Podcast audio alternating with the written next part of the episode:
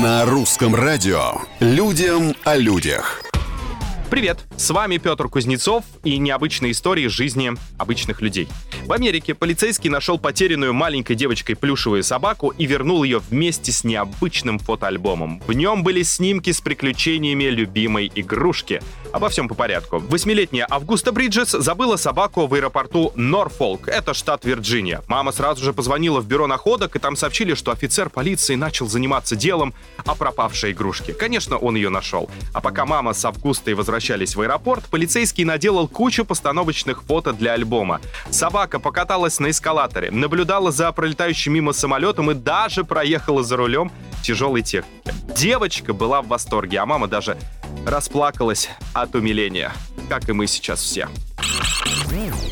А житель Великобритании сделал отель из списанного самолета. Тоби Рис Дэвис потратил на покупку фюзеляжа более 3,5 миллионов рублей. Ну, разумеется, в пересчете на российские деньги.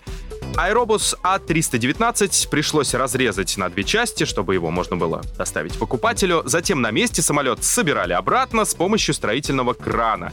Переночевать в этом отеле можно примерно за 15 тысяч рублей. Аэробус уже посетили 12 семей, и все остались довольны необычным опытом. Ну, с такими успехами, я думаю, скоро все окупится. Можно еще один самолет покупать. На сегодня все. Совсем скоро новые истории и новые герои. Пока. Thank you